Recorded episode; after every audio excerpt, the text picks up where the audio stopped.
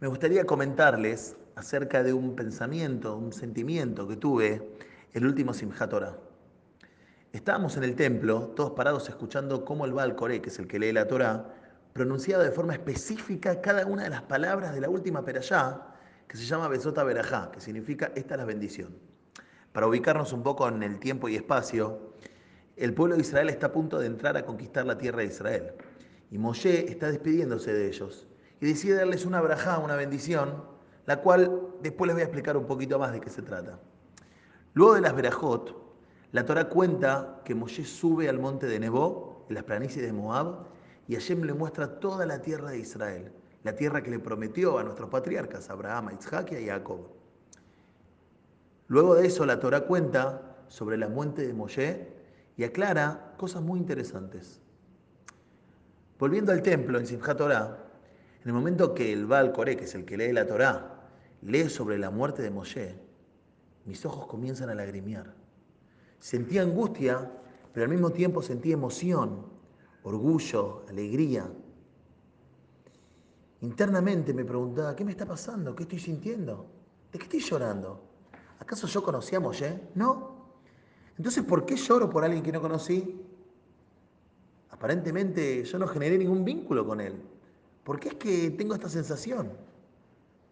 Comencé a analizar la situación en la que estaba, el momento que había evidenciado, mis pensamientos y sentimientos, y luego de un rato pude comprender qué me ocurría.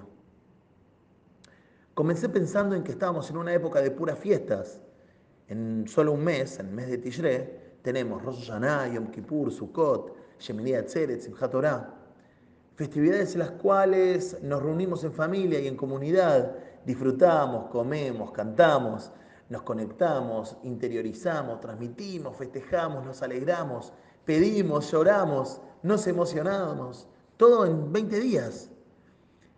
Luego pensé en mi familia, en mi esposa, mis hijos, y comprendí la braja, la bendición que Dios me dio al permitirme estar junto a ellos.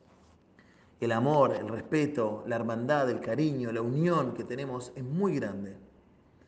La bendición de tener hijos sanos, buenos, alegres, positivos, buenos alumnos, buenos compañeros.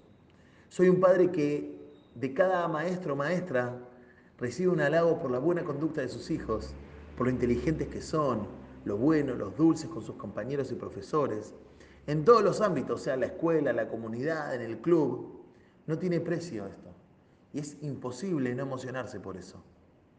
Luego de analizar todo esto, Pude comprender que lloraba porque esa pequeña pero al mismo tiempo enorme persona, llamada Moshe, me había dado todo lo que tengo.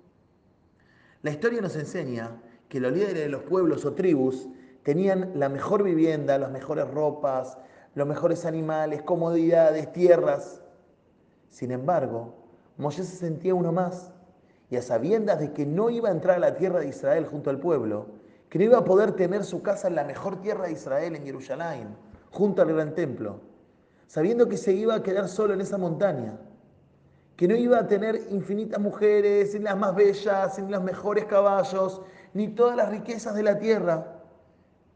Me vino la pregunta de qué incentivó a Moshe a seguir siendo el gran líder del pueblo de Israel. ¿Por qué siguió liderándolos? ¿Por qué continuó rezando por ellos? ¿Qué lo incentivaba a defenderlos? ¿Qué impulsaba su espíritu de liderar las batallas o los enfrentamientos internos y externos. Solo se me ocurrió una respuesta. Una sola palabra. Amor. El amor que tenía Moshe por el pueblo de Israel era muchísimo. Que a pesar de todo, él sigue luchando para que el pueblo de Israel sea correcto, recto, bondadoso y estudioso. Ejemplo para todas las naciones. Quiere decir que su amor trascendía cualquier límite, incluso el de la indiferencia. Encontramos en varias partes de la Torá, oral o escrita, sobre el rezo de Moshe para salvar al pueblo o ayudarlos en momentos difíciles. Sin ir más lejos, subir una montaña por 40 días, tres veces para pedir perdón por el pecado del pueblo, el pecado del becerro de oro, cuando no estás pidiendo ni por vos ni por tu familia. Y lograr tener el día más sagrado que tenemos, que es Yom Kippur, eso sí es amor. Todo eso lo tenemos gracias a Moshe. Cuando Moshe sabe que no entrará a la tierra de Israel, está escrito que él hizo 515 tefilot, 515 rezos a Dios, a pedirle por favor que cambie su opinión y que lo deje entrar a la tierra de Israel. Dios le contesta que por favor no haga una tefilá más, porque si no, le iba a tener que dejar entrar. Vemos que él frena y deja de pedir, pero ¿existe alguna parte de la Torá donde el pueblo pide por salvar a Moshe?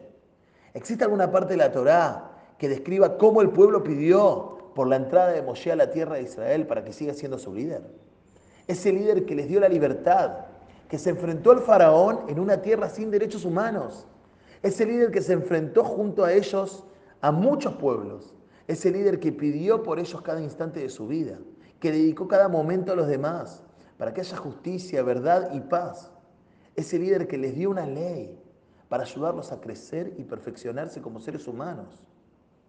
Lamentablemente la respuesta es que no. El pueblo nunca pidió por Moshe. Sin embargo, Moshe siguió con su tarea de líder, ayudando al pueblo a ser mejores, buscando el crecimiento de cada uno de sus feligreses, explicando una y otra vez cada concepto de la Torá para su aprendizaje y beneficio, buscando la unión y el bienestar del pueblo, de cada familia y de cada individuo. Pero su entrega no termina aquí. Moshe se despide bendiciéndolos, sin odio, ni rencor, ni envidia, porque los ama. Y toda persona que ama al otro desea el bienestar de su prójimo, a pesar de que no disfrutará de su bienestar con él mismo, pero desea que el otro esté bien. El mejor ejemplo de esto es el amor de un padre o una madre a sus hijos.